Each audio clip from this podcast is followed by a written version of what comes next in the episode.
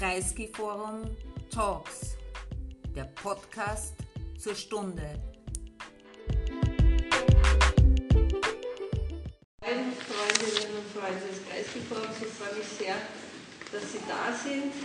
Wir können sozusagen pandemiemäßig nur eine gewisse Anzahl von äh, Plätzen äh, besetzen und daher freue ich mich sehr, dass Sie trotzdem gekommen sind zu einem Abend, den wir schon eigentlich schon seit langem planen ähm, und der jetzt Gott sei Dank auch dank Bärbel Brunner und dem Ecowin Verlag zustande kommt.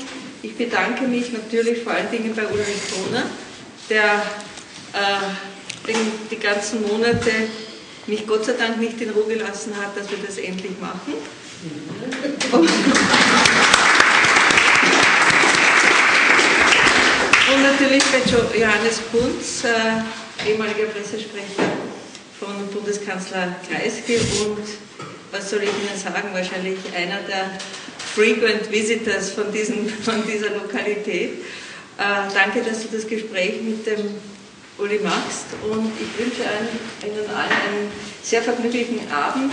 Sie können selbstverständlich, wenn Sie sitzen, die Maske herunternehmen. Ich würde Sie bitten, wenn wir am Ende der Veranstaltung dann wieder die Maske hinaufnehmen beim Hinausgehen.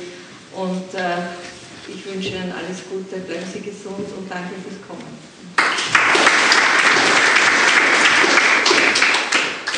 Ja, meine sehr geehrten Damen und Herren, zu Beginn vielleicht ein paar Worte über meinen Freund Uli Brunner.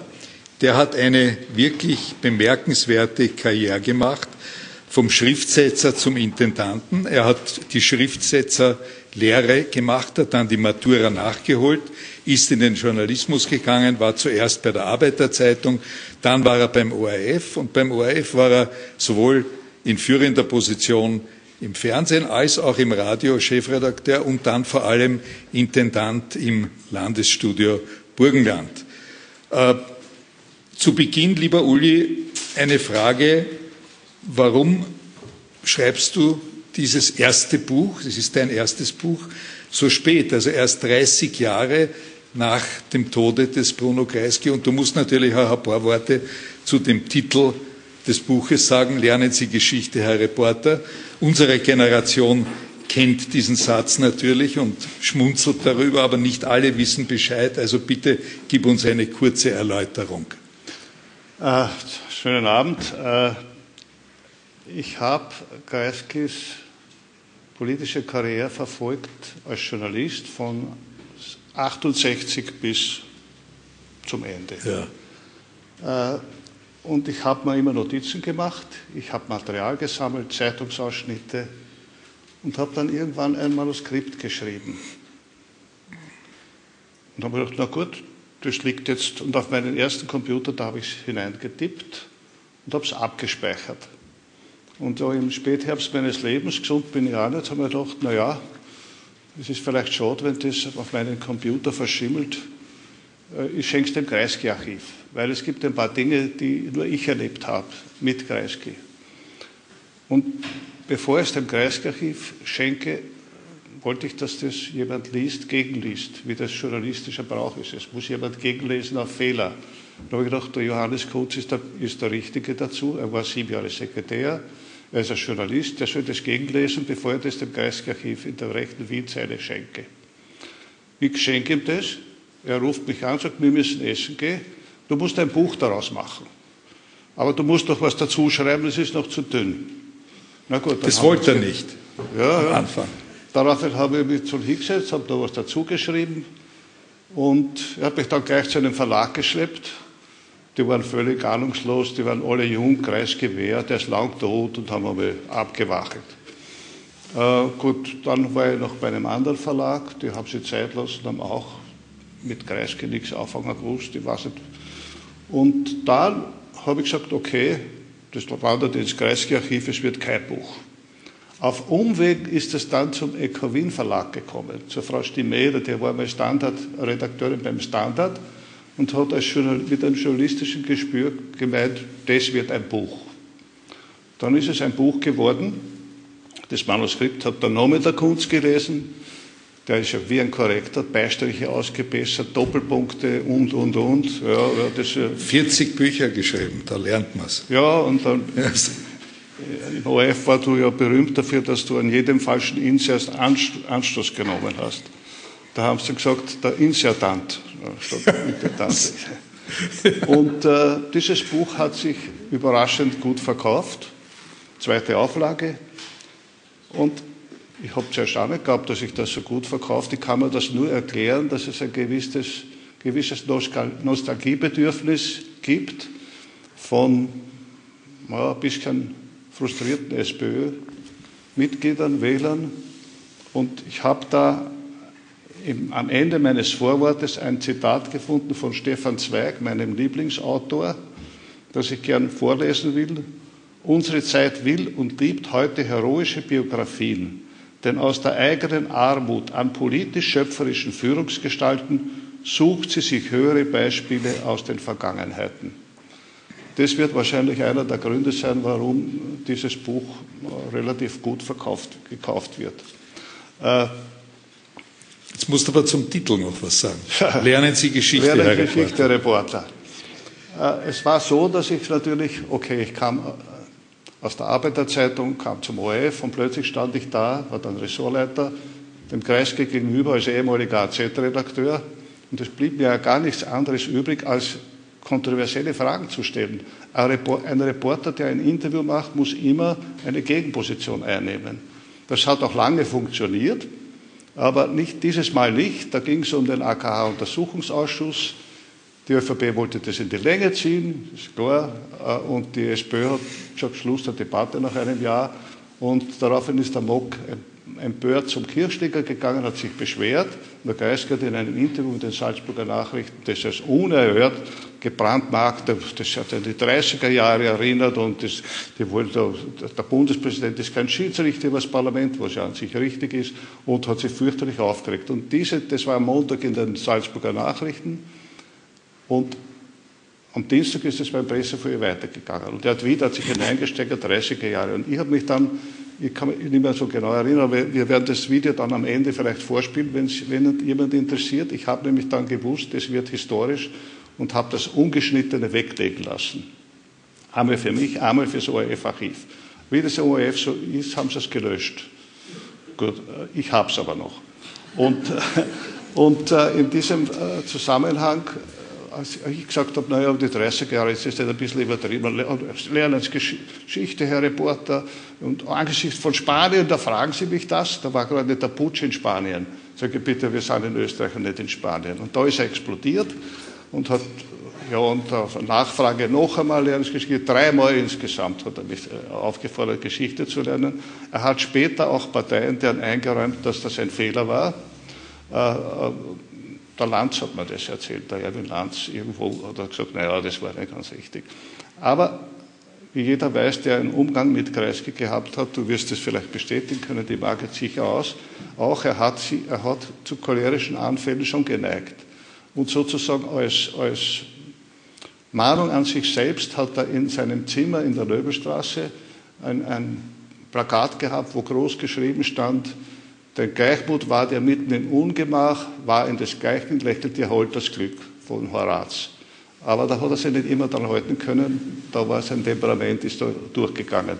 Jedenfalls, so bin ich als, Zeitnot, als, als, als, als Fußnote in die Zeitgeschichte eingegangen. Insofern musst du dem Kreisky dankbar sein.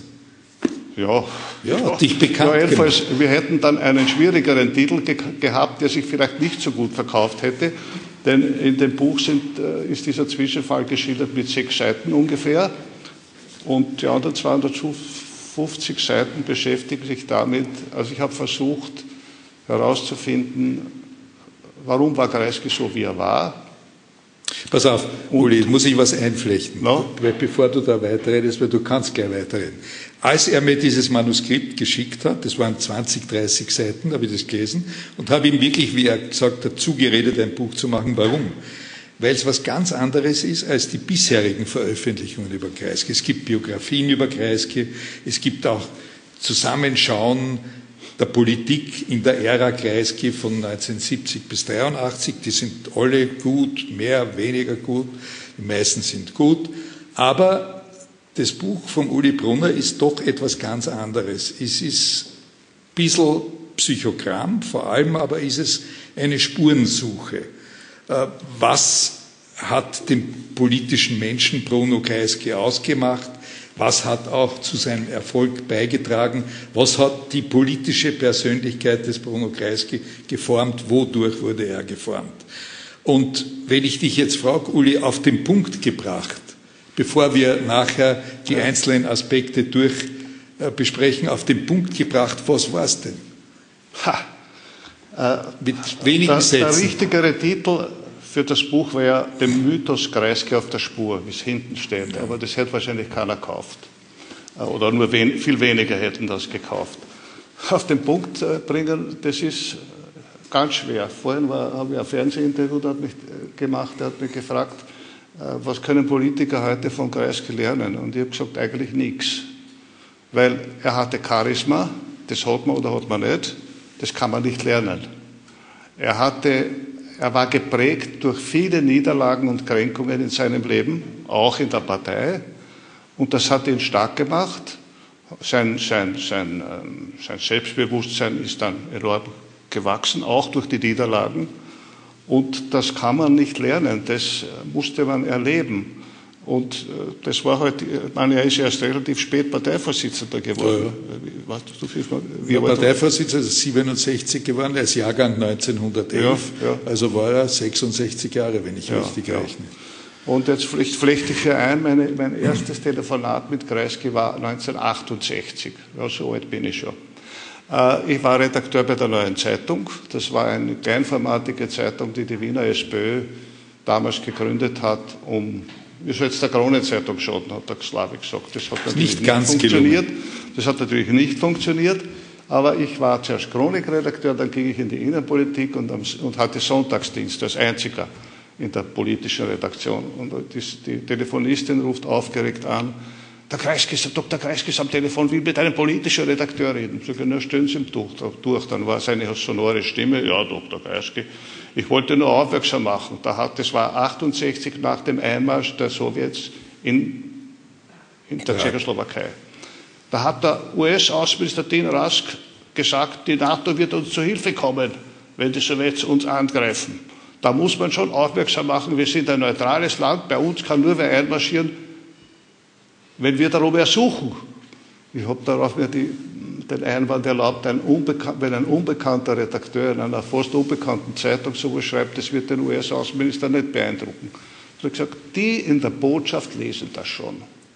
Er hat natürlich, da hat man schon gemerkt, dass er natürlich ein Gefühl hat für, für Public Relation oder wie, wie, immer man das nennt, für Information. Er hat als Außenminister natürlich gewusst, dass in jeder Botschaft Leute sitzen, die die Ausschnipsel, die, die Ausschnitte und per Fax ans Außenministerium schicken, weil Internet hat es ja noch nicht gegeben. Aber das war mein erstes Erlebnis mit Kreisky. So ist es dazu gekommen, dass ich mit meinem ersten politischen Kommentar gleich den Diener Rask in die Schranken gewiesen habe. Dank Kreisky.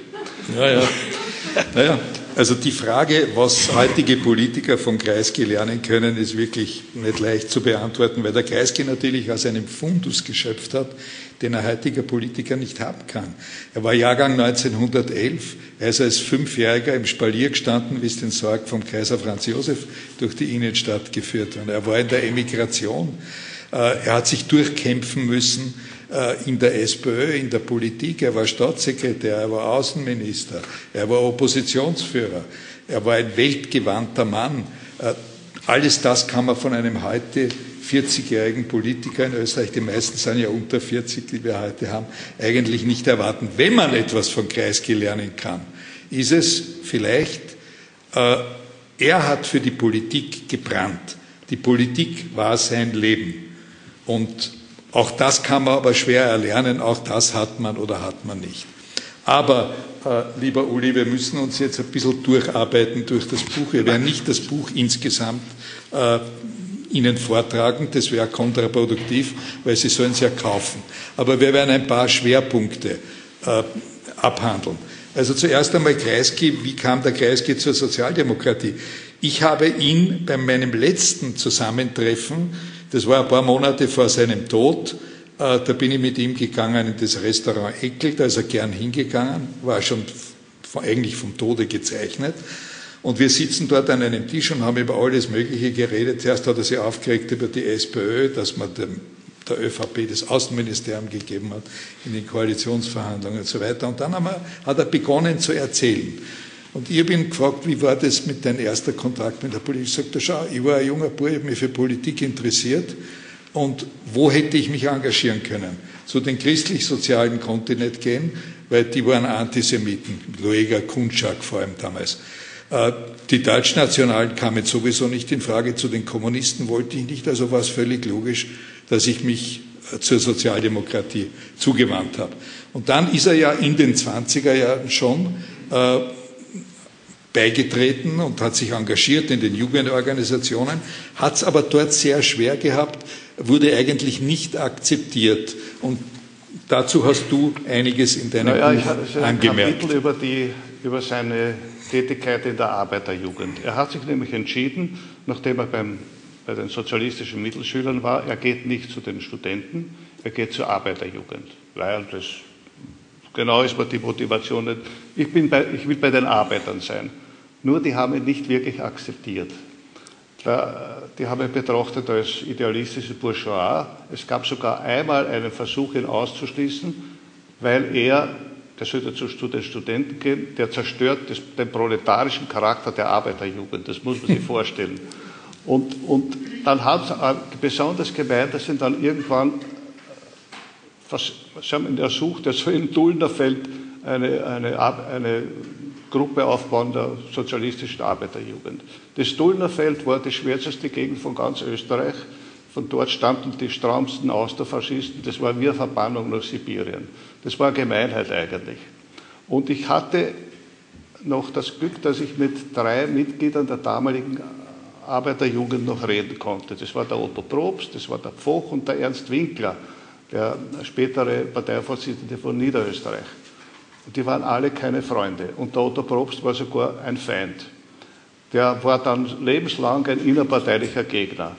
Das kann man sich, ich kannte ja den Probst, ich kann sich das gut vorstellen, er war der eloquente, gebildete, intelligente Kreisky und der Arbeiterführer, der sehr große Mühe hatte bei einem Interview oder überhaupt. Aber der war, er war von 46 bis 70 Zentralsekretär sehr machtbewusst, tüchtig und als ich nach Favoriten gezogen bin, vor 50 Jahren, war er Parteihauptmann in Favoriten mit einem Stimmenanteil von 75 Prozent. Jetzt haben wir gehabt 49 und bei der letzten haben wir gehabt 34 und die Freiheitlichen 33. Ich habe gewettet, hab gewettet vor einem Jahr, dass nächste Mal die Freiheitlichen Erste sind und die Wette habe ich dank Ibiza zum Glück verloren. Äh, zurück zu Otto Probst, da, da gibt es noch ein, ein ein sehr gutes Foto im, im Buch, wo Kreisky und Probst nebeneinander stehen, ja, wo Buch, die Körperhaltung äh, hab, der beiden äh, sehr zu beachten Probst war sein innerparteilicher Gegner bis zum Schluss. Das hat viele Gründe. Es gibt auch eine Anekdote. Ich weiß nicht, wie wichtig das ist, aber jedenfalls der Kreisky kam in die Arbeiterjugend und dann haben der Probst und der Kreisky um, das, um dasselbe Mädchen gebuhlt. Und die Stimmung, die mir die anderen so mitgeteilt haben, na ja, da kommt der Student, der Studierte, der gar nicht zu uns gehört, und dann macht er sich noch an unsere Mädchen heran. Ich will das nicht überbewerten, aber ganz vergessen kann man das auch nicht. Und wer hat gewonnen? Der Kreisky? Das habe ich nicht eruieren können. Das war bei ich nehme an, der Kreisky. aber jedenfalls, da gibt es ein Foto, das habe ich ausgesucht äh, und das hat der Oliver Radkolb gesehen, der mir auch zugeredet hat, daraus ein Buch zu machen. Dem habe ich das Manuskript gezeigt. Ich gesagt, das Foto muss man bringen, weil der Otto Probst hat auch Parteien, die haben immer, ja, ja. immer gegen Kreisky gearbeitet. Aber wir sind noch bei der Jugend des Kreisky 20er, 30er Jahre und interessant ist ja, in der Sozialdemokratie hat es ja damals die zwei prägenden Gestalten gegeben, den Otto Bauer und den Karl Renner. Der Otto Bauer war der austromarxistische Theoretiker und Ideologe und der Karl Renner war der Pragmatiker. Und interessant ist, dass der Kreisky sich immer wieder in all seinen Schriften und Vorträgen auf den Otto Bauer berufen hat, aber eigentlich in der Politik die pragmatische Politik des Renner gemacht hat. Sag dazu auch was, weil das hast du sehr gut und sehr detailreich, kenntnisreich beschrieben. Ja, also die, die, diese Wandlung vom Anhänger Otto Bauers zur Pragmatik Renners, Das war ein langer Weg. Er schildert ja in seinen Erinnerungen, ähm, dass der Otto Bauer mit ihm zugeredet hat, Just zu, zu, studieren und nicht Medizin, wie das die Eltern wollten, weil die Partei braucht Juristen, keine Mediziner. Also für Otto Bauer war so wie für den Kreisky die Partei viel wichtiger als irgendein privates Fortkommen.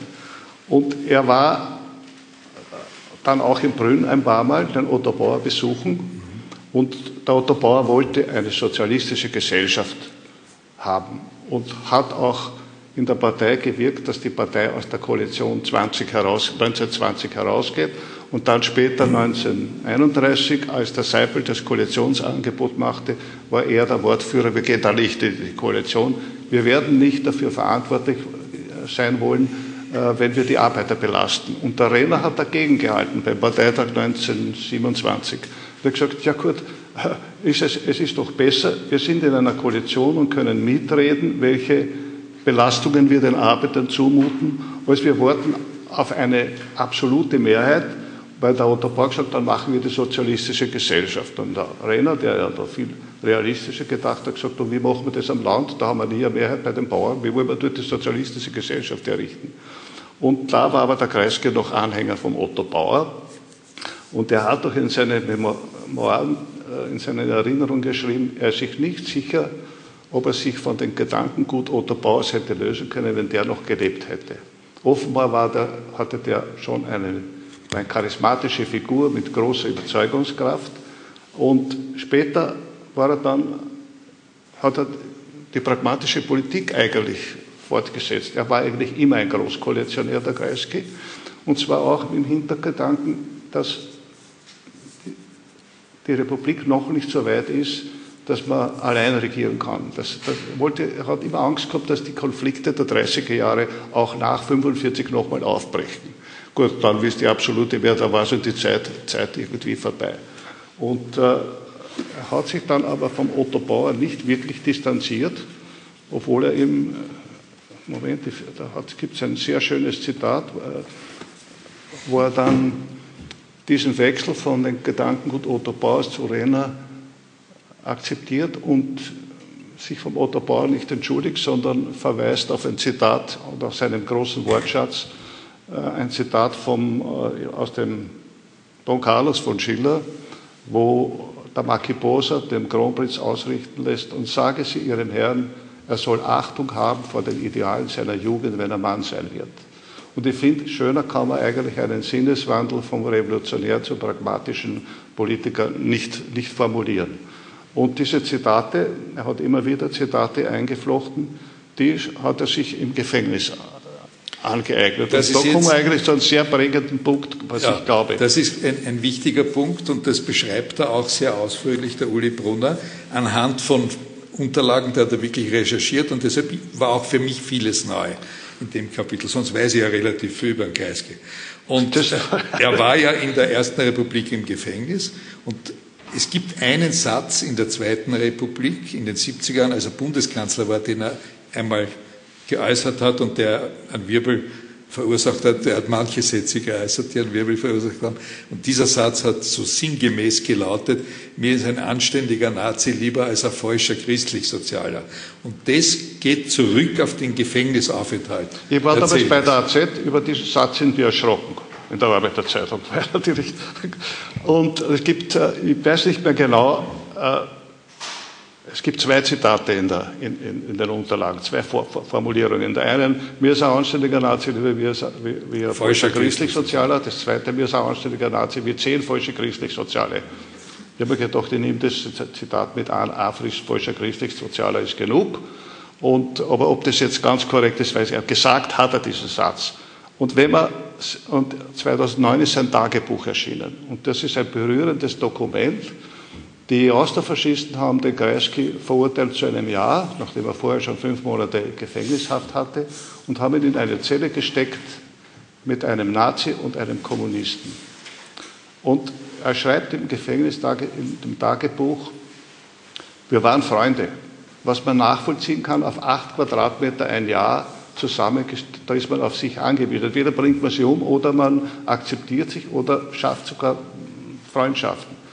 Der Kreisky hat mit dem Kommunisten wenig anfangen können, dem sind die, Tiraden auf den Stalin auf die Nerven gegangen, wie er schildert, hat sich aber mit dem Nazi ganz gut verstanden, hat sogar ein, ein Gedicht geschrieben an meinen Freund Sepp, an meinen Freund Sepp, äh, und er hat für den Sepp Weniger, Weniger hieß er, einmal einen Kassiber rausgeschmuggelt, äh, damit sein Kreiskes Anwalt das an den Anwalt von Weniger weitergibt. Das hat er gemacht. Äh, später war es dann so, dass die Nazis Kreisky wiedergeholt haben, 38, und haben ihn fünf Monate, vier oder fünf Monate bei der Gestapo festgehalten.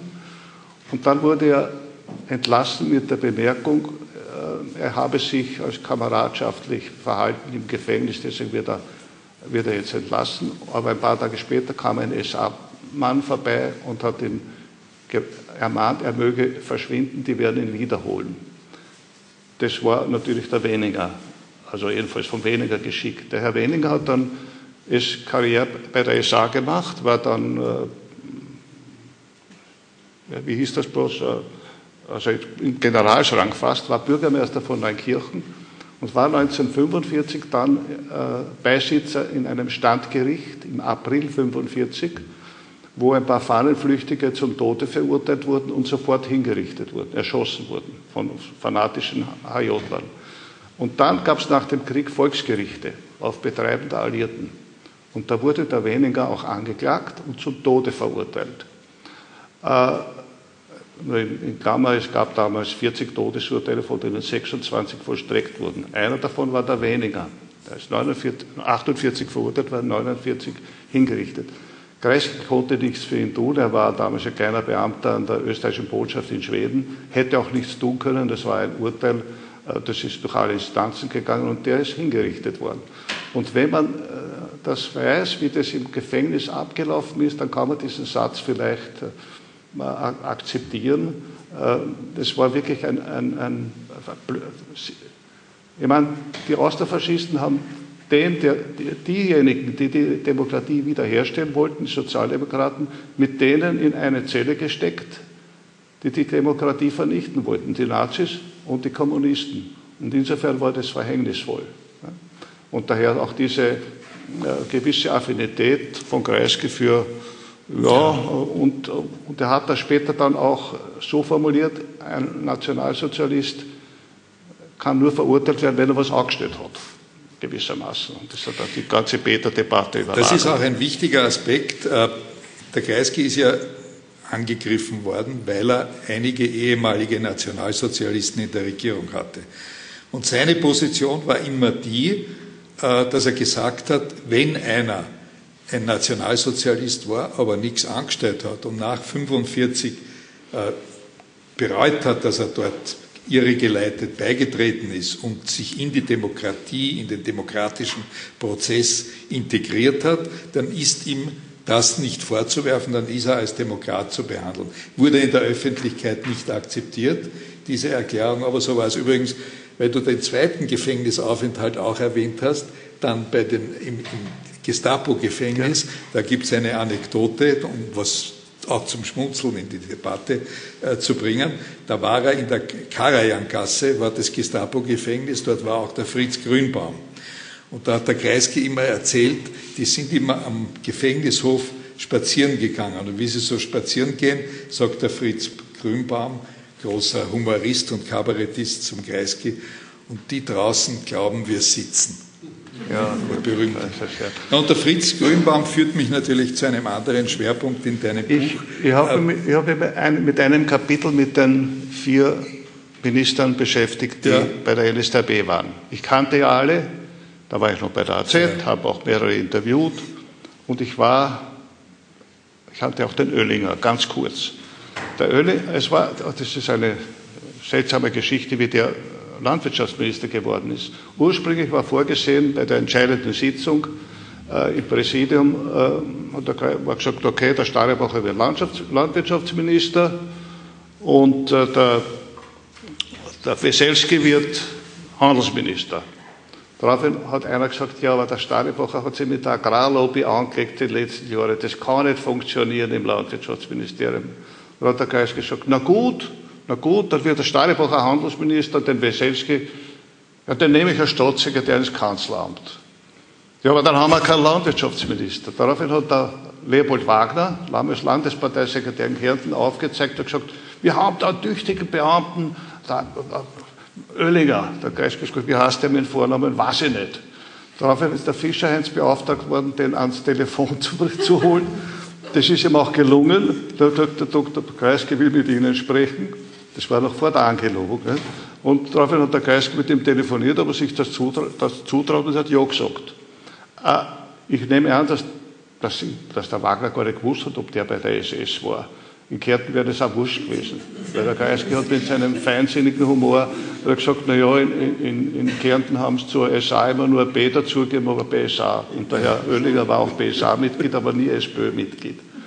Und ich war damals bei der Neuen Zeitung und mein Chefredakteur war Kärntner, der hat gesagt, Sie müssen doch hinfahren, ein Interview mit dem machen. Na gut, ich fahre dorthin, der sitzt am Schreibtisch, am leergeräumten Schreibtisch und ich wollte ein Interview machen und habe gemerkt, der hat keine Ahnung. Der hat keine Ahnung, der war kleiner Beamter in der Landesregierung, voll im Agrarbereich. Und mit Heimgekommen gesagt, ich kann nichts schreiben über den, einen Arschspalter weggemacht, weil der, damit der Chefredakteur Ruhe gibt. Und dann war es halt so, der Geist hat ihn verteidigt, der hat ja nichts angestellt, weil der ist nämlich dann nicht als SSler eingerückt, sondern zur Wehrmacht eingerückt. Warum das so war, hat niemand recherchiert. Äh, und, aber der Oellinger hat ihm dann den Gefallen gemacht und ist krankheitshalber nach ein paar Wochen ausgeschieden. Die anderen Mitglieder, der, die anderen Regierungsmitglieder, die bei der NSDAP waren, da nehme ich zwei in Schutz. Den Frühbauer, der Verkehrsminister, und den Moser, Bautenminister. Das sind 1944 ist der Frühbauer mit der gesamten Matura-Klasse nach dem Attentat auf den Hitler, da ist Druck gemacht worden, du kennst doch den Führer und das Reich nicht im Stich lassen, ist er beigetreten. Der Moser mit der ganzen Kompanie, der war um ein Jahr älter, auch 44. Ein anderes Kapitel ist der Rösch. Den habe ich wirklich als Nazi eingeschätzt. Der, äh, der war nämlich äh, Napoler Lehrer, nicht Napoler Mitglied. Weil Napoler Mitglied war der Graz, da hat man halt 16-, 17-Jährige hineingesetzt in die, in die nationalpolitische Erziehungsanstalt oder wie das geheißen hat. Und der Rösch war Lehrer, war Hauptmann, mit dem Goldenen Kreuz ausgezeichnet, also wirklich ein Hardcore-Nazi hat dann ein Wiederbetätigungsverfahren gehabt 1947. Da hat er sich dann, weil er gefunden wurde mit einem, aufgegriffen wurde mit einem Koffer voll falscher Pässe, da hat er sich ausgeredet, der, der Helmer hat ihm einen Auftrag gegeben, äh, man hat aber angenommen, dass er da versucht hat, Nazis zur Flucht zu verhelfen. Irgendwie ist er dann aber nicht verurteilt worden und wir hatten dann als Journalisten große Schwierigkeiten mit ihm. Der hat der Kreisky hat beim Pressefoyer ja immer Minister mitgebracht, damit, nicht am, später, aber am Anfang, damit die erklären können, das Gesetz, das gerade, hat er den Rösch mitgebracht. Der wollte kein Interview geben. Der Journalisten waren ihm verhasst. Der hat es dann so gelöst, dass er auf jede Frage nur gesagt hat, ja, nein, ja, nein, worauf das Interesse an Interviews mit Herrn Rösch erloschen ist. Und äh, mit der AZ hat er eine Art Intimfeindschaft, mit uns hat er auch nicht geredet, weil die AZ hat damals berichtet über den Prozess über den Wiederbetätigungsprozess in den 47er Jahren. Da haben wir immer gewitzelt, der würde nicht reden mit uns, weil ein Innenminister mit der Chronikredaktion müsste eigentlich reden. Hat er nicht gemacht. Also der hätte eigentlich nicht Minister in einer SPÖ-Regierung bleiben ja. können. Und der Weiß war so, ist auch so ein Kapitel. Der ist 32 der NSDAP beigetreten, also sehr früh. Dann nach dem Attentat auf den Dollfuß, wo der Dollfuß ermordet wurde, ist er austreten. Das, das geht schief. Nicht? 38, wie der Hitler gekommen ist, wollte er wieder eintreten. Da haben, wir, haben sie ihn aber nicht genommen als unzuverlässig, Opportunist. Er hat aber dann bis 45 mehrere Anträge gestellt, wieder aufgenommen zu werden, und das haben sie nicht gemacht. Also, den hätte, der hätte auch nicht in die Regierung kommen dürfen. Und außerdem haben wir mit dem als Journalist auch schlechte ja. Erfahrungen gemacht. Ein autoritärer Winkel. Das, das so, sind so meine Erfahrungen. Also ich würde nicht über alle den Stab brechen, ja, ja. aber die, über die zwei. Aber über einige. Über einige schon. Über einige schon. Ja. Und nur muss man dazu sagen, die SPÖ hatte ja ein Problem bei der Rekrutierung von Spitzenkräften.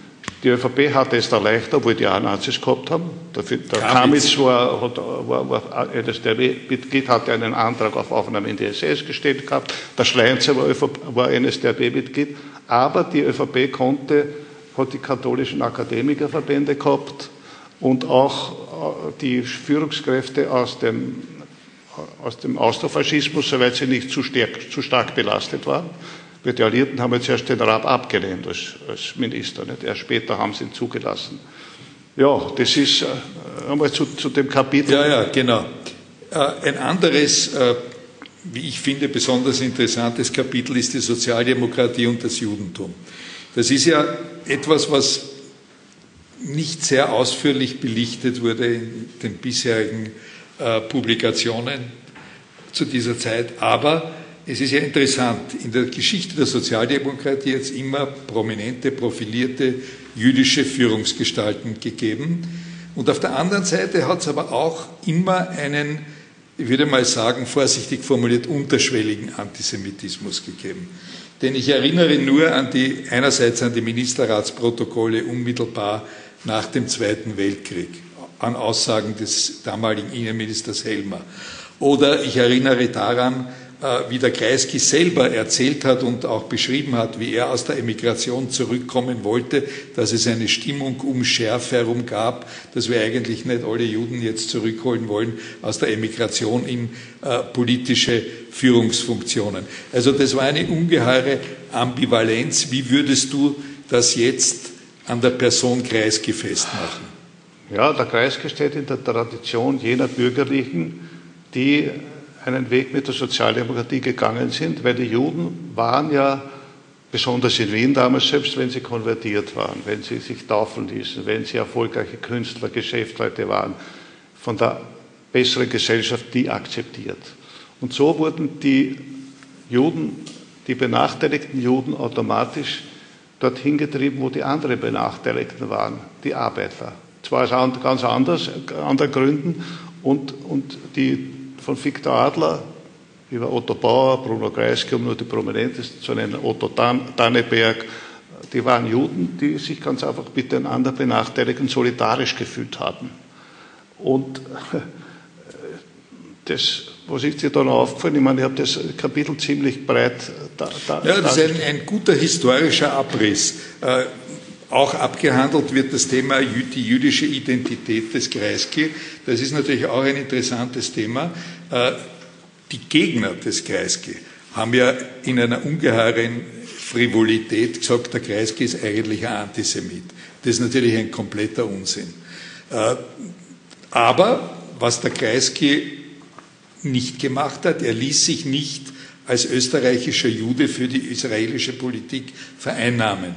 Ich erinnere, äh, die Golda Meir hat ihm Vorwürfe gemacht, wie er das Flüchtlingslager geschlossen hat in Österreich und hat gesagt, es geht doch nicht, dass ein Bundeskanzler jüdischer Herkunft so gegen unsere Interessen handelt. Abgesehen davon, dass dann ein, anderes, ein anderer Weg für die, für die Flüchtlinge gefunden wurde, hat der Kreisky gesagt, bitte, ich bin Bundeskanzler von Österreich und nicht Regierungschef von Israel. Und er hat natürlich äh, sich gerade, weil er jüdischer Herkunft war, auch herausgenommen, das Recht einzutreten für ein Friedensarrangement zwischen Israel und den Palästinensern. Da war ja Österreich ein Vorreiter bei der Anerkennung äh, der PLO und äh, da muss ich ganz kurz noch erinnern, ich war mit ihm im Jahre, ich glaube es war 77 oder 78, bei einem Parteitag der israelischen Arbeiterpartei. Äh, die Golda Meir war nicht mehr Ministerpräsidentin, saß aber in der ersten Reihe bei dem Parteitag. Ministerpräsident war der Rabin das erste Mal. Der ist dann gestürzt über irgendeine Steuergeschichte seiner Frau und kam später noch einmal als Ministerpräsident. Und der Kreisky hat dort gesagt, bei dem Parteitag, äh, also ihr müsst die PLO anerkennen, es muss einen Palästinenserstaat geben. Schütterer, sehr schütterer Applaus. In der ersten Reihe ist die Golda Meir gesessen, die hat nur den Kopf geschüttelt. Also die beiden haben sich nicht wirklich gemocht.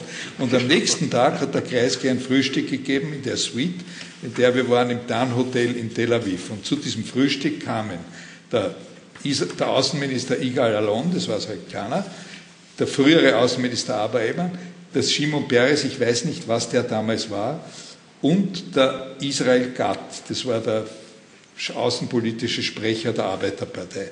Und bei diesem Frühstück, einen Tag nach dem Parteitag und zu einer Zeit, als kein israelischer Politiker in der Öffentlichkeit das Wort Palästinenserstaat in den Mund genommen hat, haben die gesagt beim Frühstück, Bruno, du hast völlig recht, wir müssen mit der PLO reden und es muss einen Palästinenserstaat geben. Nur wenn wir das unseren Leuten sagen, jagen sie uns davon.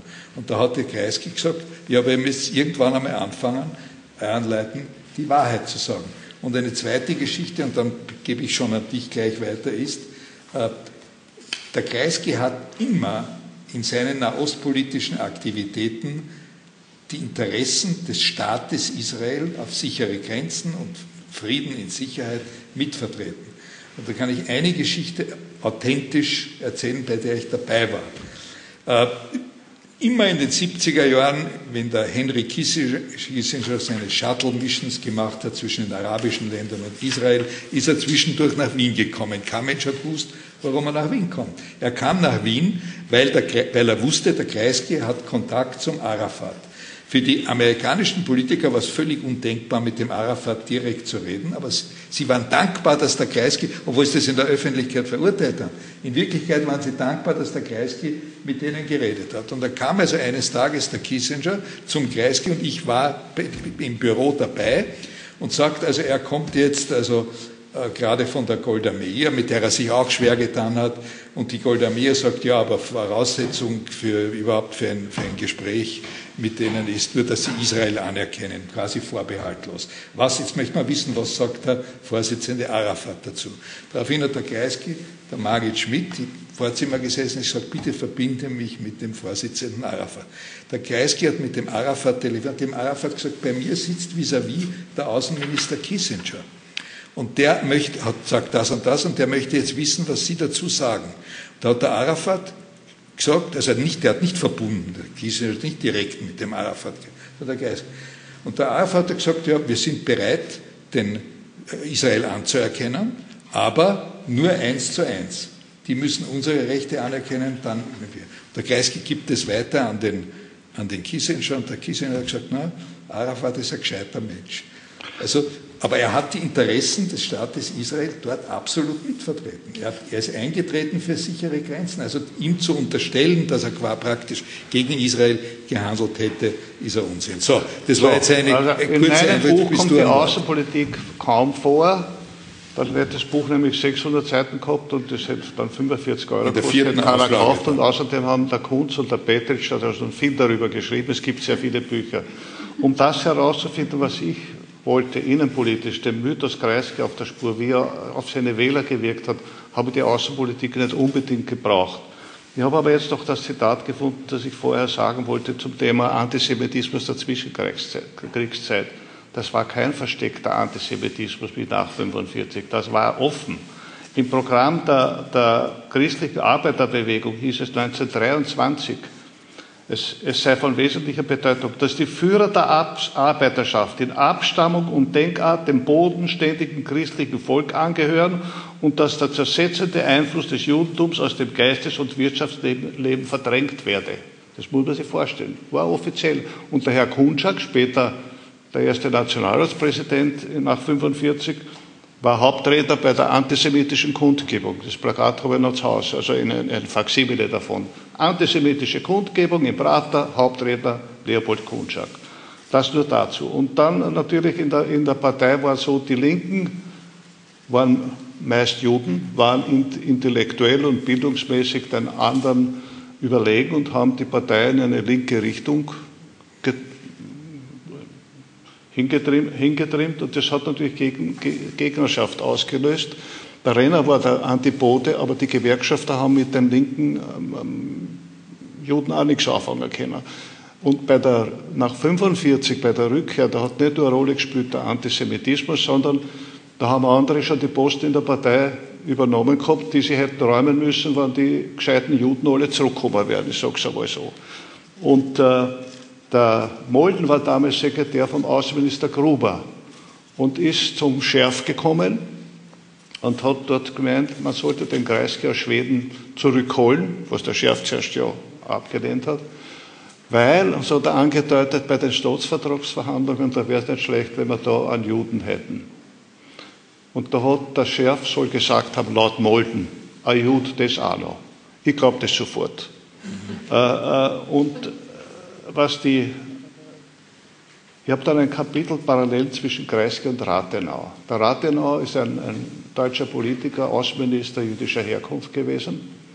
Ich sage jüdischer Herkunft, weil der Kreisky immer Wert darauf gelegt hat, ich bin ein österreichischer jüdischer Herkunft, wenn das überhaupt notwendig ist, aber ich bin kein österreichischer Jude. Auf das hat er Wert gelegt. Und der Rathenau, der hat sehr viel publiziert und hat sich auch mit seiner jüdischen Herkunft auseinandergesetzt und gequält. Und, und da habe ich einen Satz gefunden, der mir auch, der auch auf Kreisky passen könnte. In den Jugendjahren eines jeden deutschen Juden gibt es einen schmerzlichen Augenblick, an den er sich zeitlebens erinnert. Wenn ihm zum ersten Mal voll bewusst wird, dass er als Bürger zweiter Klasse in die Welt getreten ist und keine Tüchtigkeit und kein Verdienst ihn aus dieser Lage befreien kann. Und der Rathenau war, war mehr als assimiliert.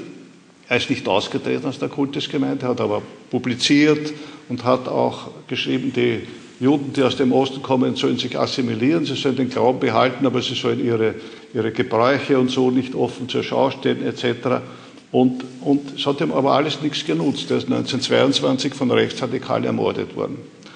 Und über Rathenau gibt es auch sehr viel Literatur und da gibt es einen sehr hellsichtigen Freund von ihm, der Stefan Zweig, mein Lieblingsautor.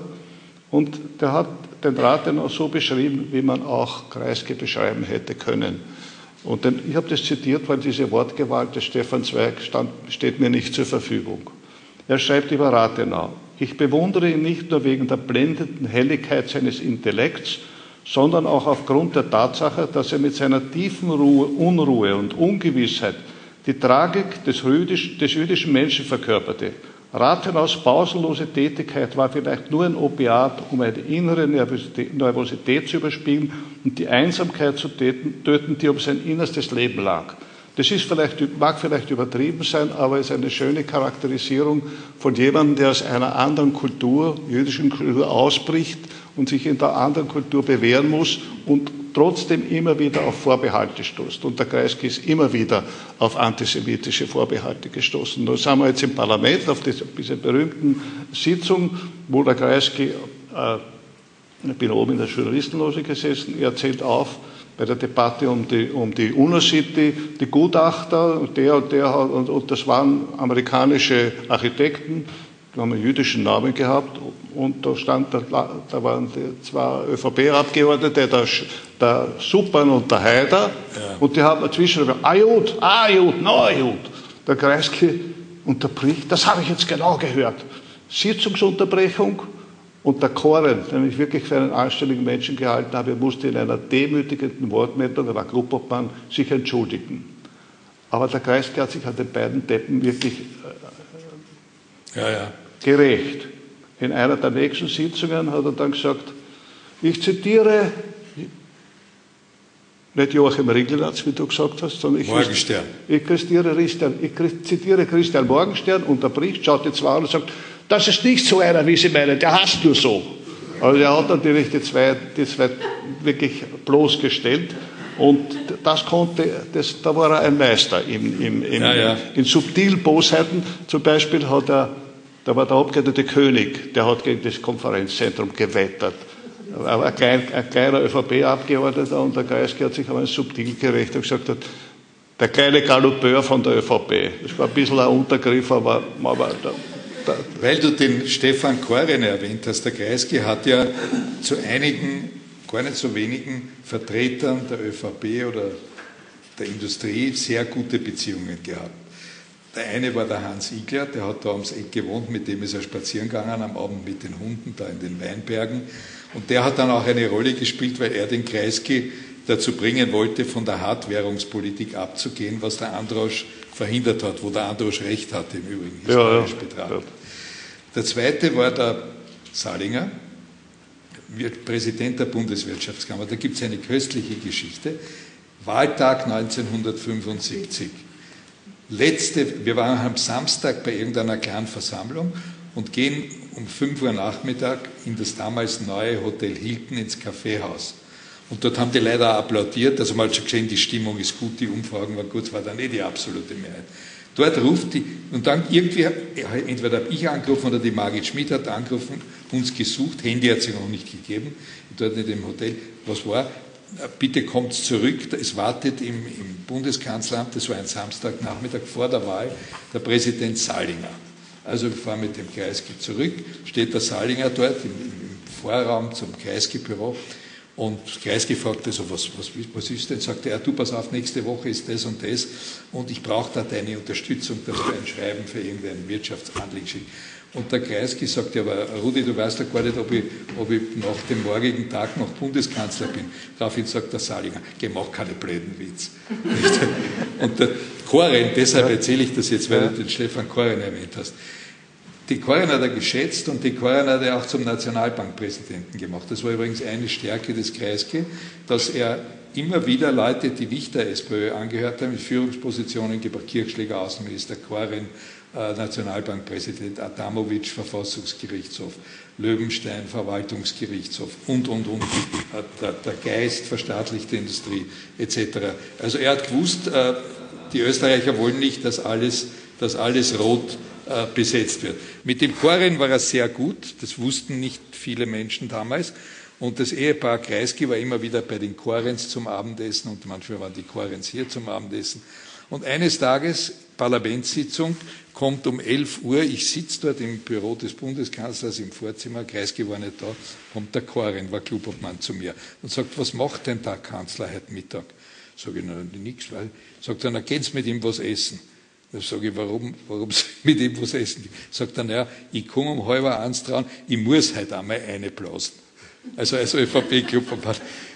Und dann kam, ein paar Minuten später kam der Kreisky und habe mir das erzählt, hat er gelacht, ist natürlich auf die Regierungsbank gegangen. Der Korin hat dann nicht ganz so stark hineingeblasen und der Kreisky hat geantwortet.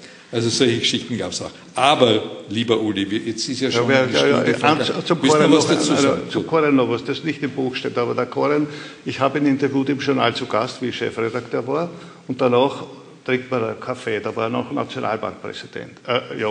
Und trinkt den Kaffee, musste zwei Johnny über mich ergehen lassen, der war Kettenraucher. Und da hat er ein bisschen erzählt, sagt, und da hat der Kreisky schon aus Mallorca Giftpfeile geschossen gegen, ja, gegen die Nachfolger von ihm und so. Ich habe ihm eh schon gesagt, Herr Bundeskanzler, ah ja, wenn zwar, wenn man weg ist, ist man weg, da hat man keinen Einfluss mehr, aber er hört nicht auf mich. Das, ja. ja, wir sollten vielleicht Abschluss Kreiskys Humor. Naja, ich will vielleicht noch, vor, bevor wir ganz wir zum Schluss kommen, Irgendwer muss wir, kaufen und lesen. Du, Uli, da wir beide Journalisten sind, müssen wir natürlich über den Journalistenkanzler Kreisky auch was sagen. Äh, der Kreisky war natürlich für damalige Verhältnisse, die mit den heutigen nicht vergleichbar sind, weil es hat keine sozialen Medien, kein Internet gegeben, aber es hat ein Telefon gegeben. Und der Kreisky war natürlich ein genialer Kommunikator. Und er hat auch gewusst, wie man Dinge verkauft. Er hat auch mit Indiskretionen gearbeitet. Ich kann mich erinnern, ich bin 73 gekommen. Er hat mich nie gefragt, ob ich SPÖ-Mitglied bin. War ich nicht. Warum bin ich beigetreten? In Wirklichkeit, ein Jahr später, 74, war eine Ministerratsvorbesprechung und da ging es um irgendein heikles Thema. Und der Kreis hat gesagt, bitte, also das muss aber wirklich unter uns bleiben. Und einen Tag später stand es in der Krone-Zeitung. Und es begann das große Rätselraten, wer hat das hinausgegeben. Ich war für Presse zuständig, war nicht Mitglied der SPÖ, stand also sofort im Verdacht, ich war es aber nicht. Und habe mir gedacht, um das einmal ein für alle Mal auszusagen, bin ich beigetreten, wiewohl ich ja keine ideologischen Differenzen mit ihm hatte. Ich war halt nur nicht Parteimitglied. Und es hat sich aber dann sehr bald herausgestellt, die Indiskretionen, die Kronenzeitung kam vom Kreisky selbst. Das konnte er nämlich auch. Aber du beschreibst sehr gut, äh, Journalisten essen, essen mit Jungjournalisten hier in der Ambrustergasse. Der Kreisky hat nämlich auch eines sehr geschickt gemacht. Es gab so eine Zeit, wo die Zeitungen, die wir damals genannt haben, die sogenannten unabhängigen Sogenannte Zeitungen. Unabhängige. Da saßen also ja. in den Chefredaktionen der Otto Schulmeister, bei der Presse, der Bolz bei den äh, Oberösterreichischen Nachrichten, der Ritschl bei den Salzburger Nachrichten, der Joklich bei der kleinen Zeitung. Und die waren in irgendeiner damals relevanten Sachfrage, also alle geschlossen gegen, die, gegen den Kreisky. Daraufhin ist der Kreisky auf die Idee gekommen und gesagt, dann werden wir mit den Chefredakteuren nicht mehr reden und hat sich, hat Jungjournalisten eingeladen daher. Da war dabei der Scheidel, der Hampel, damals von Oberösterreich, ja. Scheidel von der Presse. Der Schampel, der den 100 Tritt gegeben hat. Das ja, ja, das musst du musst dann noch erzählen. Und das hat er gemacht und die Jungjournalisten, denen hat er eine tolle Geschichte verkauft, die kamen am nächsten Tag in die Redaktion und dem Schulmeister und dem Jogger. Ja, mal toll, wir haben Aufmacher für morgen vom Kreisky und die war völlig verdattert, wieso der Kreisky mit ihnen nicht redet und Jungjournalisten. Also das auf diesem Klavier konnte er spielen. Aber jetzt erzählt, wie sich diese Essen hier abgespielt haben mit Journalisten. Essen waren, es war so, äh, meistens, es hat fast immer Tafelspitz gegeben, das ja. war sein Lieblingsessen. In Klammer füge ich ein, der Max Strache, nicht verwandt mit dem Strache da. Der Nein, Max Strache war, war, war der, der, der, der, Chef der Kolonne bei den, bei den Wahlreisen. Wahlreisen. Und, der, und, die, und bei den Wahlreisen wurde immer Tafelspitz. Die haben gewusst, die Leute, das, das ist Lieblingsessen. Und hat er mir erzählt, er hat einmal in Lienz angerufen am Tag vorher, wir sind morgen äh, mit der Kolonne bei Ihnen im Hotel. Bitte können Sie was anderes serviert als ein Tafelspitz, hat er gesagt, der hat die, bitte, wenn der Herr Bundeskanzler einmal nach Lienz kommt, da kann ich doch, da muss ich doch die Lieblingsspeise servieren. Und der Strache hat bei der Reise das neunte Mal den Tafelspitz gegessen. Es ist ihm nicht gelungen, den Hotelier umzustimmen. Ja gut, der Kreisky hat, hat schon beim Essen doziert. Der Peter Kreisky, den ich ja von den Studenten ganz gut kannte, hat, dann, hat es dann so formuliert, der Kreisky, das war der Missionierungsdrang des Kreisky. Natürlich wollte er die Journalisten beeinflussen. Und es war ja nicht unklug, die Journalisten äh, zu beeinflussen, die an der Front waren, weil die haben die Artikel geschrieben. Die Chefredakteure haben in der Woche einen Leitartikel geschrieben, aber die Journalisten und ich weiß so, so Leute wie der Scheidel waren wirklich beeindruckt. Der hat gesagt, bitte, ich habe ihn geliebt. Er liebt ne? ihn bis heute. ja, ja? der, der, der, genau. Und äh, ja, jetzt habe ich den Faden verloren. Wo waren wir jetzt? Bei den Essen mit Jugendlichen Journalisten ja, danach ging es herüber in das, in das Wohnzimmer. Ich habe vorhin das Interview in demselben Sessel gegeben, wo der Geist gesessen ist, im Fauteuil. Ja, und dann hat er doziert. Und wir saßen herum. Es waren aber nicht genug Sessel da. Einige saßen dann am Boden. Die Formulierung so wie die Jünger rund um Jesus am Ölberg oder so. Und der Geist hat erzählt. Er hat Geschichten erzählt und hat damit Geschichte gelehrt. Er hat aus den 20er Jahren erzählt, wie das war. Äh, der Film äh, im Westen nichts Neues, die Verfilmung von dem berühmten Antikriegsroman von Erich Maria Remarque, der wurde verboten in Österreich. Und zwar lang vor Dollfuß. Das war ein klerikal äh, faschistisches Klima schon vorher. Und wer den Film sehen musste, musste nach Bratislava fahren. Also, er hat dann aber auch Kritik geübt an der Schrebergartenbewegung, erinnere ja. ich mich, weil sobald einer einen Schrebergarten gehabt hat, ist er nicht mehr in die Sektionsabende gekommen. Und am 1. Mai hat er einen Garten umstechen müssen. Das war nicht gut für die Partei. Das hat sich verschärft, dass die, die ersten Arbeiter 1970 Autos hatten. Die, die haben den 1. Mai auch besucht zum Ausflug und nicht. Also da war er in der Kampfzeit der Sozialdemokratie verhaftet. Er, hat, er war der Politiker rund um die Uhr und zwar immer. Das hat er nicht verstanden, nicht verstehen wollen, dass die Arbeiter das einmal genießen wollen, und zwar nicht in der, im Sektionsabend, sondern im Schreibergarten. Und jetzt erzähl uns noch, wie das mit Off the Record war. Das, das hat, also, das ist, er hat, da war der Hans Mahr, hat eine Kolumne in der Kronenzeitung gehabt, Politik inoffiziell. Da haben wir uns manchmal gewundert in der AZ, was da alles steht, was der alles weiß. Na gut, der Kreisky ist jede Woche mit ihm über den Schreiber weggegangen und hat ihm was erzählt. Der Mann hat mir dann gesagt, stell dir vor, der Kreisky hat mich zusammengehauen. Er hat mir was erzählt, oft die Records. Ich habe es nicht geschrieben. Dann hat man nicht gesagt, verstehen Sie nicht, was eine Indiskretion ist? Warum erzähle ich Ihnen das, wenn Sie das nicht schreiben? und, und dann hat er, der Hansel Mahr hat dann beim nächsten Mal was geschrieben. Da habe ich schon wieder zusammengehauen. Ja, was hast du geschrieben? Sage ich, du musst es so schreiben, dass man nicht die Quelle erraten kann. Weil es waren natürlich zum Teil innerparteiliche Themen, wo ja. er ihre Stimmung machen wollte in der Partei. Gut, mit der Zeit hat der Hansel Wadert herausgefunden, äh, was man schreiben muss, damit, der Kreisky, damit man nicht die Quelle, ich meine, die Insider haben eh gewusst, das kommt vom Kreisky, aber damit man es nicht gleich erraten, erraten kann. Der Hansel, und der Kreisky ist dann draufgekommen, dass der Hansel war zwar ein cleverer Journalist war, aber eigentlich historisch nichts war. Er ruft mich an, das steht nicht im Buch, ich wollte ihn nicht bloßstellen, sagt, du, du hast doch eine große Bibliothek über Zeitgeschichte der Kreisgeschichte, die weiß wenig über die Erste Republik, die weiß wenig über die SPÖ, Sozialdemokratie in der Zwischenkriegszeit. Äh, du hast doch eine Bibel, was kann ich da lesen? Da habe ich gesagt, da steht eine, eine Liste zusammen von sieben, acht Büchern, was du gelesen hast, einen Überblick. Ah, dafür habe ich keine Zeit, weil du da ein Buch hast, wo alles drinsteht. naja, Krone-Zeitung. Ja, Krone-Zeitung, ja. Also ja. hat er nichts gelesen, hat aber die Kolumne weitergefüllt. Und, und äh, der Steininger von den Salzburger Nachrichten, der eigentlich, äh, der kam äh, von der, vom, Linzer, vom Salzburger Tagblatt oder so, aber war ein sehr ordentlicher Journalist, suche da, der hat eine, eine Glosse geschrieben, wie das war, worauf man achten musste, wenn einem der Kreisger was erzählt hat.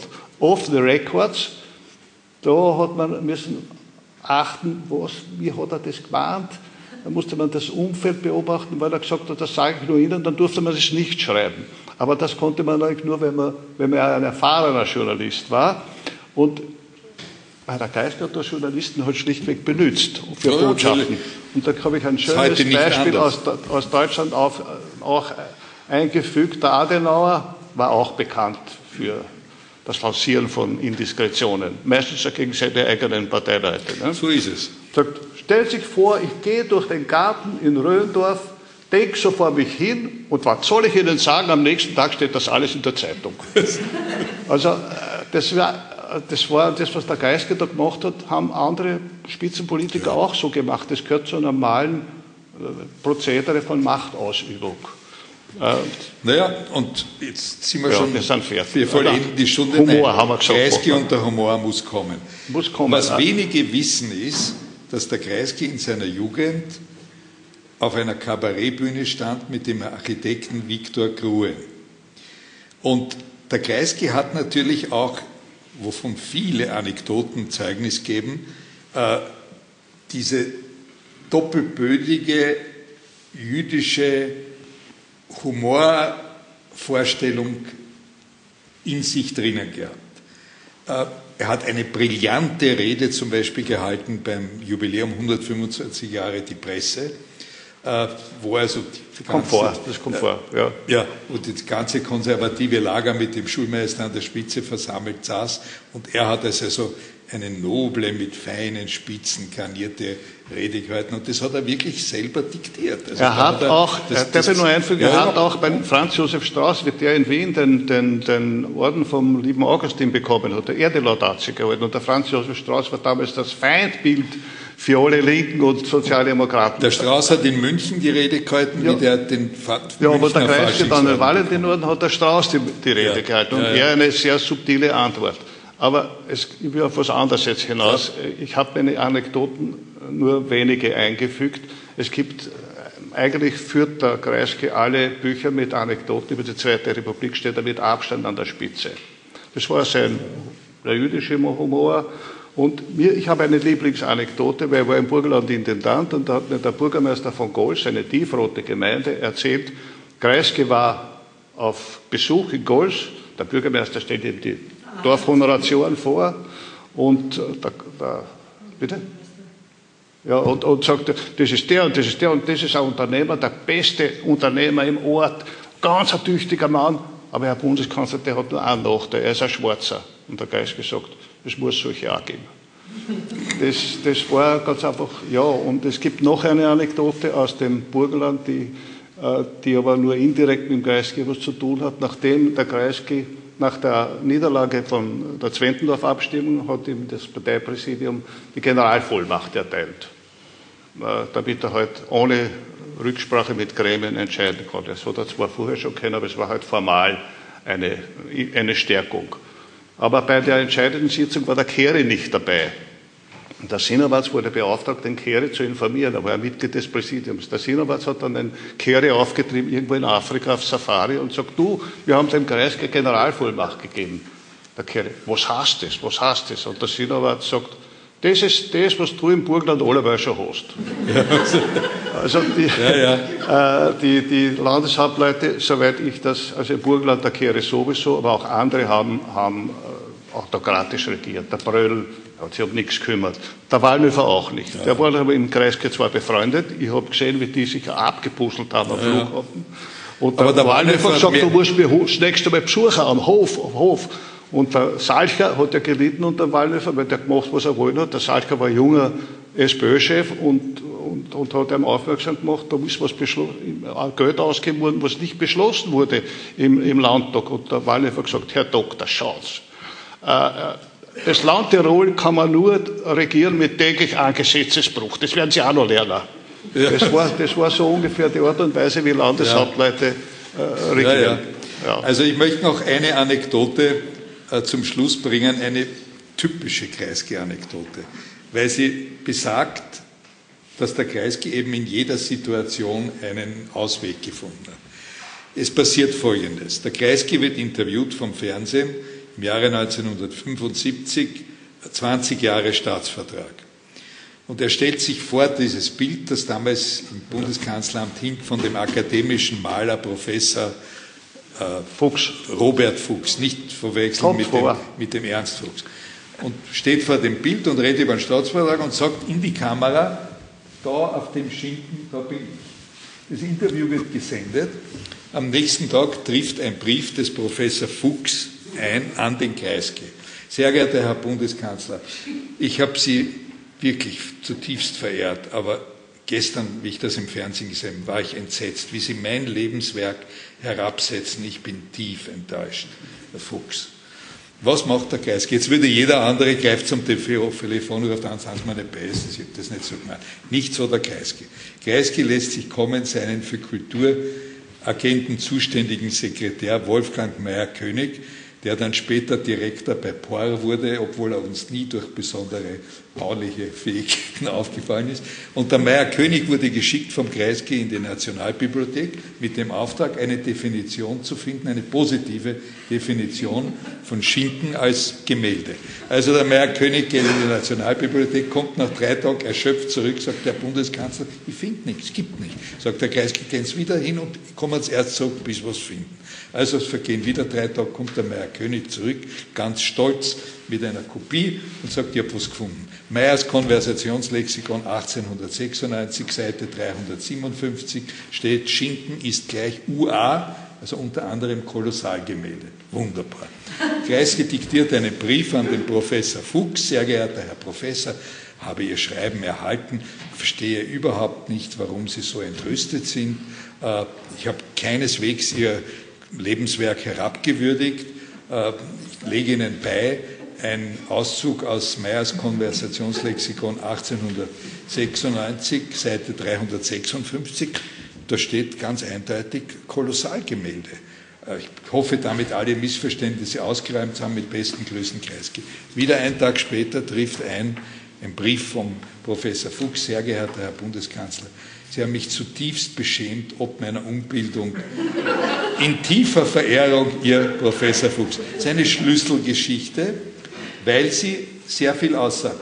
Die meisten Kreisky-Witze sind nicht gut oder sie sind nur adaptiert. Alte Witze, die es gab auf Kreisky. Einen gibt es aber, der sehr gut ist, weil er auch wahnsinnig viel über den Kreisky aussagt. Und den möchte ich so, zum Schluss. Das steht aber nicht im Buch. Nein, äh, du musst doch ein Buch schreiben. Nein, ich schreibe, ja schon, aber kein, kein Witzbuch mehr.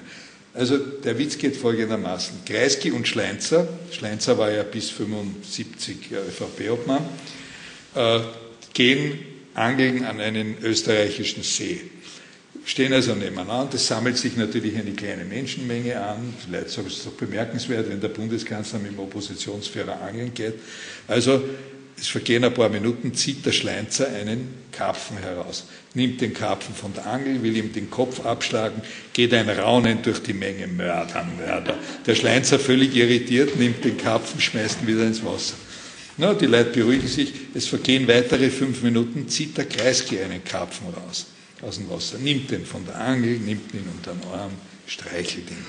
Die Leute ein Tierfreund, das ist toll. Ne?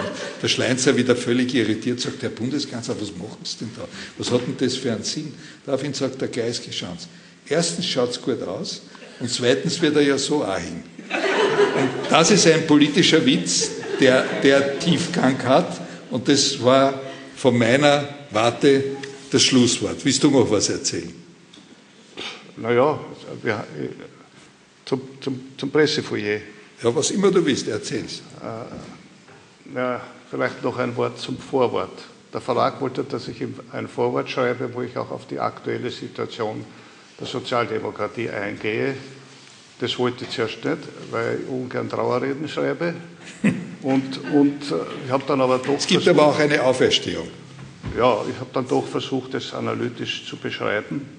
Aber der Kern meines Buches führt zurück in die Zeit, die manchmal schwierig war, aber insgesamt doch sehr schön, äh, in die goldene Zeit der Sozialdemokratie. Das ist das, was dieses Buch anbietet. Nicht vollständig, das, da wären es tausend Seiten, da kauft es keiner, liest es keiner, aber doch mit, einem, mit, einer, mit dem Versuch, äh, diese Zeit äh, lebendig zu machen. Jetzt zum Pressefoyer. Wir haben ja gesagt, wir, wir vollenden das vielleicht mit dem Video. Äh, das Pressefoyer am Anfang, das war eigentlich wie ein journalistisches Auflauerinterview. Normalerweise, da tagt ein Gremium, da ist, die, Tür sind, die Türen sind geschlossen, die Tür geht auf, der Vorsitzende kommt heraus und erzählt, was beschlossen wurde. Am Anfang war das auch so, weil damals äh, der Broder gekommen ist mit einer Fülle von Gesetzesreformen. Der Kreisky hat auch den Broder mitgenommen, aber an dem hat bald keiner Interesse gehabt, der war viel zu umständlich. Und der Kreisky hat die Gesetze erklärt. Und später hat sich das dann aber von den Gesetzesvorhaben losgelöst. Und der Kreisky ist herausgekommen und, und stellte sich Fragen. Und wenn kein Thema war, hat er, hat er halt eines erfunden. Er hat irgendwas losgelassen, einen Vorschlag, wo man nicht gewusst hat, man das ernst, wieder zurück, nimmt das wieder zurück, aber man konnte nicht vorbei an dem. Und sehr oft ist er dann, bevor er rausgegangen ist, hat er zu den anderen Ministern gesagt, jetzt gehe ich hinaus und mache eine Opinion. Er hat es französisch ausgesprochen. Opinion, das heißt ja, ich mache Stimmung für was. Nicht? Da kann man erinnern, wie er versucht hat, die Zwentendorf-Abstimmung zu wiederholen. Nicht? Der Luftballon. Der Benja wollte das und ich weiß nicht, da habe ich gesagt, gesagt nein, kann man die Abstimmung so oft wiederholen, bis man das Richtige hat er mir angegiftet. Das war die Frage, die sich aufgedrängt hat. Äh, da hat nichts mit Sympathie oder das ist ganz ja. einfach eine journalistische Pflicht, diese ja, ja. Frage. Und bei dem äh, Interview, wo das, der Titel her ist, Lernensgeschichte Reporter, das war 81. Äh, da war er schon ziemlich krank. Ein paar Monate später war er an der Dialyse. Und äh, ich weiß von seiner Umgebung, dass er damals schon auch sehr oft äh, gereizt war, weil wenn man mit Virenprobleme hat und, und dann bei der Dialyse war das dann sowieso. Das hat man ja gemerkt, wenn, wenn vor der Dialyse ist man müde, nach der Dialyse ist, ist man, nach der Dialyse ist man euphorisch. In dem Fall ging es um, um den AKH-Ausschuss. Der hat ein Jahr getagt, die ÖVP wollte das in die Länge ziehen. Na, na, klar, das war für die Opposition erfressen. Und die, und die wollten auch immer beweisen, dass da irgendwer Geld genommen hat, der Androsch oder vielleicht auch der Kreisky, was dann nicht gelungen ist, nicht aus dem AKH. Und naja, dann wurde beschlossen, Ende. Der Bock hat sich aufgeregt, ÖVP-Obmann, ist zum Kirchschläger gegangen, um sich über die undemokratische Vorgangsweise der SPÖ zu beschweren, was natürlich auch Unsinn war, das war mit Mehrheit beschlossen, die FPÖ hat mitgestimmt, Steger war Vorsitzender des Ausschusses, hat mir das später dann erklärt, dass das eine quasi Vorleistung war, auch für die kleine Koalition, zu der es dann auch kam, unter den Sinowatz. Und jedenfalls hat der Kreisky den Salzburger Nachrichten ein Interview gegeben, wo er sich furchtbar aufgeregt hat. Das ist der Versuch, die 30er Jahre. Und dann, der Habsburg, die haben schon versucht, aber den Habsburg als zurückzubringen. Äh, als, als, und das geht eigentlich nicht. Und, Gut, und das ist beim Pressefeuer weitergegangen. Und beim Pressefeuer war es immer so, unausgesprochen, der Fernsehredakteur das erste die Frage gestellt, dann der Radioredakteur, die mussten nämlich ins Mittagsjournal kommen und dann kamen die Zeitungsjournalisten. Und das ist diesmal eskaliert. Ich habe meine erste Frage gleich verstottert, aber ich habe gewusst, das wird historisch und habe mir das aufgehoben, das Ungeschnittene. Weil die normalen Zuschauer haben nur immer gesehen in der Zeit im Bild zwei Minuten, drei Minuten maximal aber nie das Ganze. Und es hat dann niemand das Ganze aufgehoben im ORF.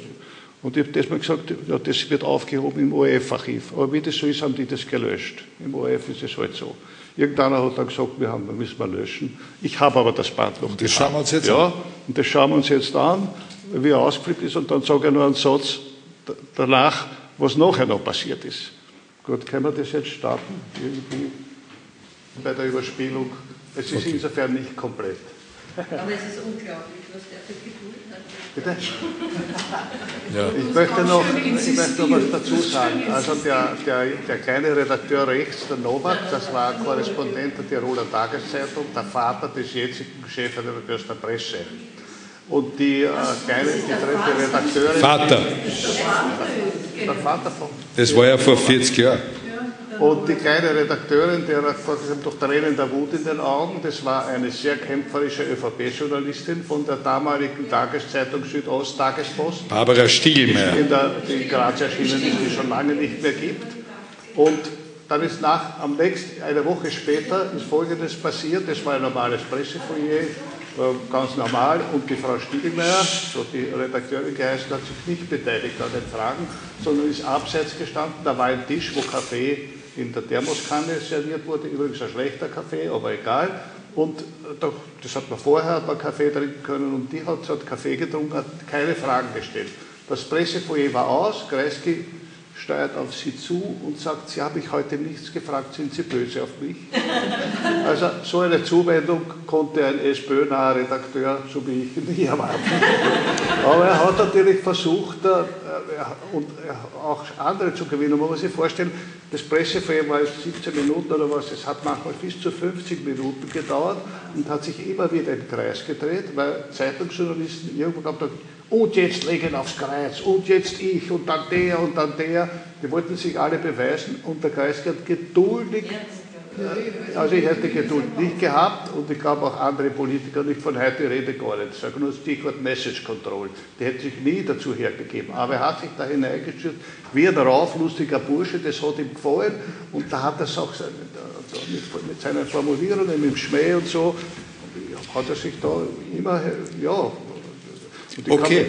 Kann, jetzt, ja, jetzt und ich kann mich erinnern, der Vorhofer, das war sozusagen der ganz große bürgerliche Journalist, Chef äh, der kleinen Zeitung, auf den alle anderen geschaut haben, der wollte auch immer, jetzt Kreisky, jetzt legen, ich habe drei Fragen, Herr Bundeskanzler. Erste Frage, zweite Frage, dritte Frage. Der Kreisky hat die erste beantwortet, hat gesagt, was war die zweite und die dritte hat er vergessen.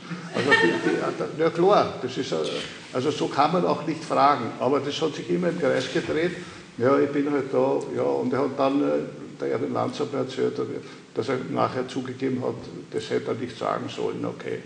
Dreimal lernen Geschichte lernen. Also ich glaube, jetzt hören wir auf. Jetzt hören wir auf. Ich hoffe, wir haben, wir haben Sie nicht gelangweilt, aber zum Vorhof noch ein Wort. Es war irgendeine Situation, wo der Kreisky auch einmal in der Defensive war. Das gab es nicht oft, aber es gab es manchmal.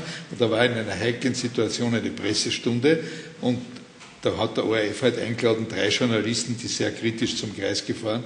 Das war der Kurt Vorhofer, Wiener Korrespondent der Kleinen Zeitung Graz.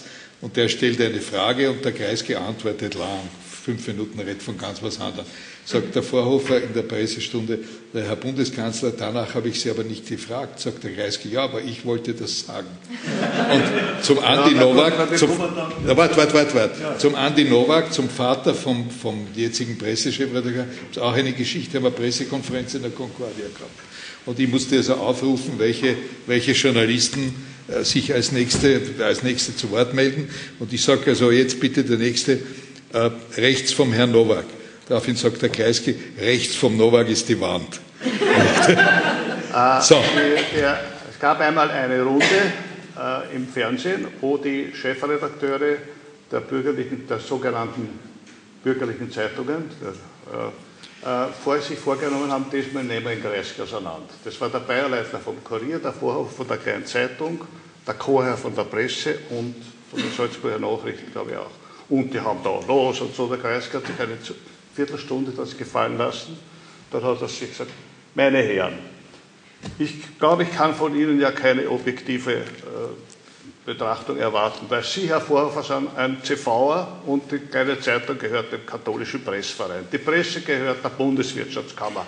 Da kann ich erst recht keine gute äh, äh, Behandlung erwarten. Und Sie, der Kurier, gehört einer Gruppe von Industriellen, das war damals so, wo soll ich da eine faire Behandlung erwarten? So, und jetzt können Sie weiterfragen. und, und, das war für uns ein Genugtuung, weil die Zeitungsjournalisten uns immer vorgeworfen haben, ja, wir, wir behandeln den Kreis, geht so gut. Ja, man konnte ja nicht das Mikrofon aufhauen. Also wir haben, glaube ich, schon ordentlich kontroversiell interviewt Und die Zeitungsjournalisten haben da gesagt, ja, der hat ja ein Medientraining, Training, äh, deswegen kommen wir dem nicht an, was ein völliger Unsinn, weil der hatte kein Medientraining. Das, der hatte eine, das war seine ja, Intuition und Freude an, an der Auseinandersetzung. Gut, wir danken für die Aufmerksamkeit und jetzt bitte ich Sie noch um einen Hinweis. Sie können das sehr empfehlenswerte Buch, das sich auch hervorragend als Weihnachtsgeschenk eignet, draußen erwerben und der Herr Brunner wird bereitwillig das okay. Buch signieren. Okay. Danke für Ihre Aufmerksamkeit.